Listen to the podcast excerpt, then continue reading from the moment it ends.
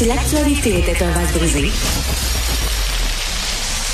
ce serait lui qui recollerait les morceaux. Martino. Le choix des connaisseurs. Alors tous les jours, bien sûr, on, on va parler des États-Unis, pas seulement de la politique, mais aussi de la culture, euh, la vie américaine avec Luc La Liberté, euh, que vous connaissez bien. Luc, écoute, première question, 2024, qu'est-ce que tu vois dans ta boule de cristal? Est-ce que c'est le retour de Donald?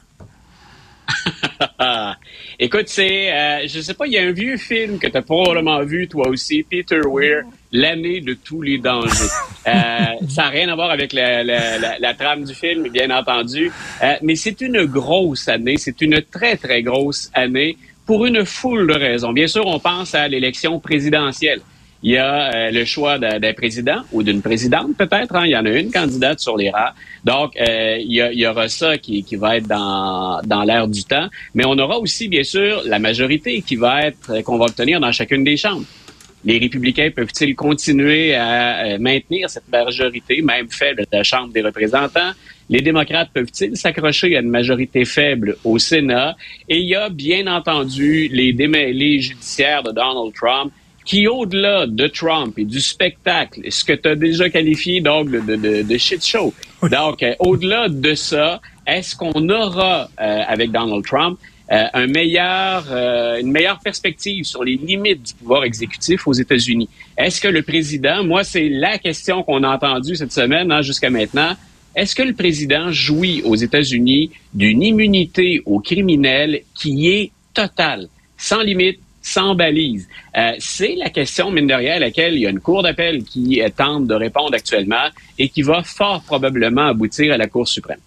Parce que la question que tu m'as posée, tu m'as envoyé tes sujets et tu dis un président ouais. peut-il faire assassiner son rival ah. et jouir d'une immunité? Pourquoi tu poses cette question-là?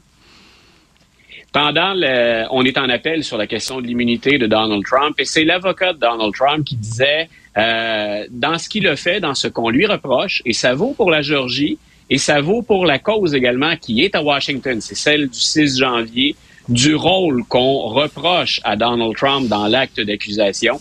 Il a contribué, il a encouragé donc les manifestants à assaillir le, le, le Capitole. Donc, l'avocat de, de M. Trump a dit, écoutez, il jouit d'une immunité qui est totale. Et là, les, les juges, les trois juges, se sont, ont relancé l'avocat de Donald Trump sur des exemples qui semblent extrêmes, mais qui en même temps disent, euh, vous avez pas de limite, vous? Et une des questions, écoute, je pense que c'est celle qu'on a récupérée dans tous les médias américains, c'est si le président utilise euh, SEAL Team 6, alors, ce qui avait été utilisé pour se débarrasser d'Oussama Ben Laden, traquer et éliminer Oussama Ben Laden, est-ce que si un président utilise SEAL Team 6 pour battre un adversaire politique, c'est peut-être des idées qu'on voulait donner à Joe Biden. Donc, on a dit, euh, est-ce que le président pourrait faire ça et s'en sortir? Mais... Et après une légère hésitation, Richard, et c'est là où ça devient troublant, l'avocat de Donald Trump a dit, euh, ben, il faudrait d'abord qu'on le destitue, que ça passe par le Congrès, mais oui, ensuite, il s'en tirerait. Donc, euh, écoute, il y, avait, il y avait un réel argumentaire de l'avocat de Trump derrière ça,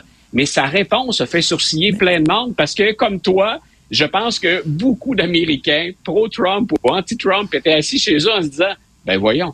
Donc, écoute, on en est là en 2024, en ce début d'année 2024 aux États-Unis.